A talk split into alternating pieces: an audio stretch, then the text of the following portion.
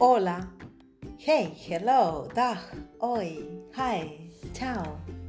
Y te preguntarás por qué tantos holas y en tantos idiomas. Es que gracias a las tecnologías, a internet y a esta herramienta, la lectura de estos cuentos en Stella is reading, Stella está leyendo, puede llegar a distintos lugares del mundo. Hoy la tercera parte del cuento de Horacio Quiroga, El paso del Yabebirí. Quiero especialmente enviar un saludo a Coti y a Sofi, que les gustó la lectura de estos cuentos.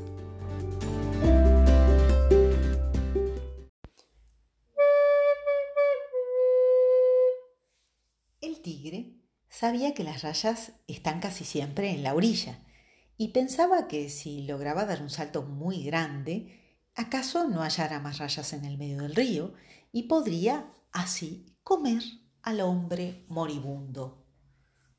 Pero las rayas lo habían adivinado y corrieron todas al medio del río pasándose la voz. ¡Fuera de la orilla! gritaban bajo el agua. ¡Adentro! ¡A la canal! ¡A la canal! ¡A la canal!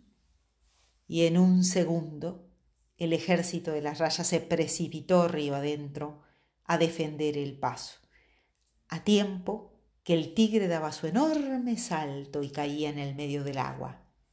Cayó loco de alegría, porque en el primer momento no sintió ninguna picadura y creyó que las rayas habían quedado todas en la orilla engañadas.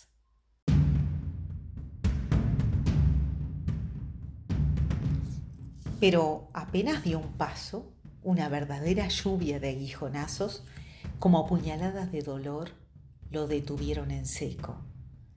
Eran otra vez las rayas que le acribillaban las patas a picaduras.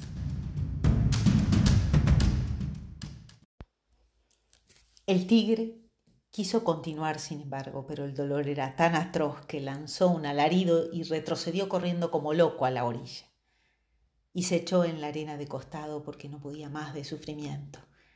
Y la barriga subía y bajaba como si estuviera cansadísimo. Lo que pasaba es que el tigre estaba envenenado con el veneno de las rayas. Pero aunque habían vencido al tigre, las rayas no estaban tranquilas porque tenían miedo de que viniera la tigra y otros tigres y otros muchos más. Y ellas no podrían defender más el paso. En efecto, el monte bramó de nuevo y apareció la tigra que se puso loca de furor al ver al tigre tirado de costado en la arena. Ella vio también el agua turbia por el movimiento de las rayas y se acercó al río y tocando casi el agua con la boca gritó.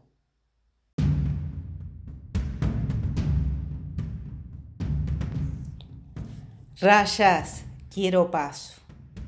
No hay paso, respondieron las rayas. No va a quedar una sola raya con cola si no dan paso, bramó la tigra.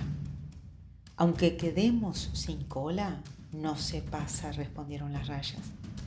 Por última vez, paso. Ni nunca, gritaron las rayas.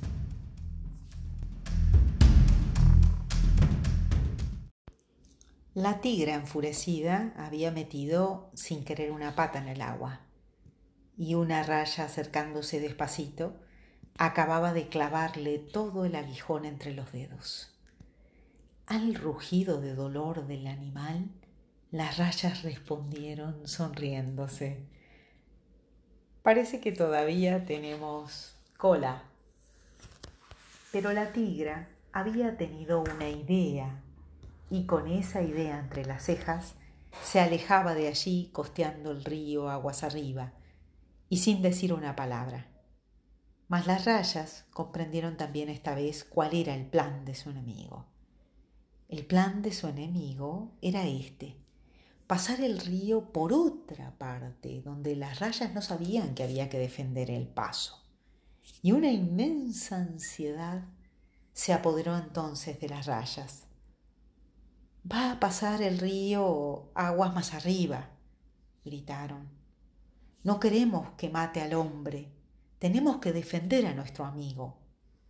Y se revolvían desesperadas en el barro hasta enturbiar el río. Pero ¿qué hacemos? ¿Qué hacemos? decían.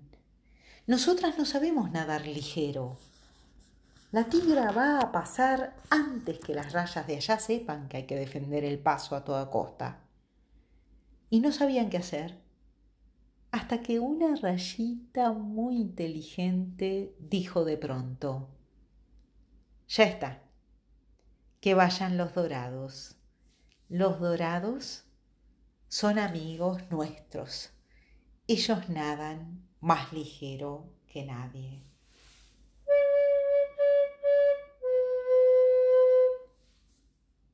¿Qué habrán podido hacer los dorados?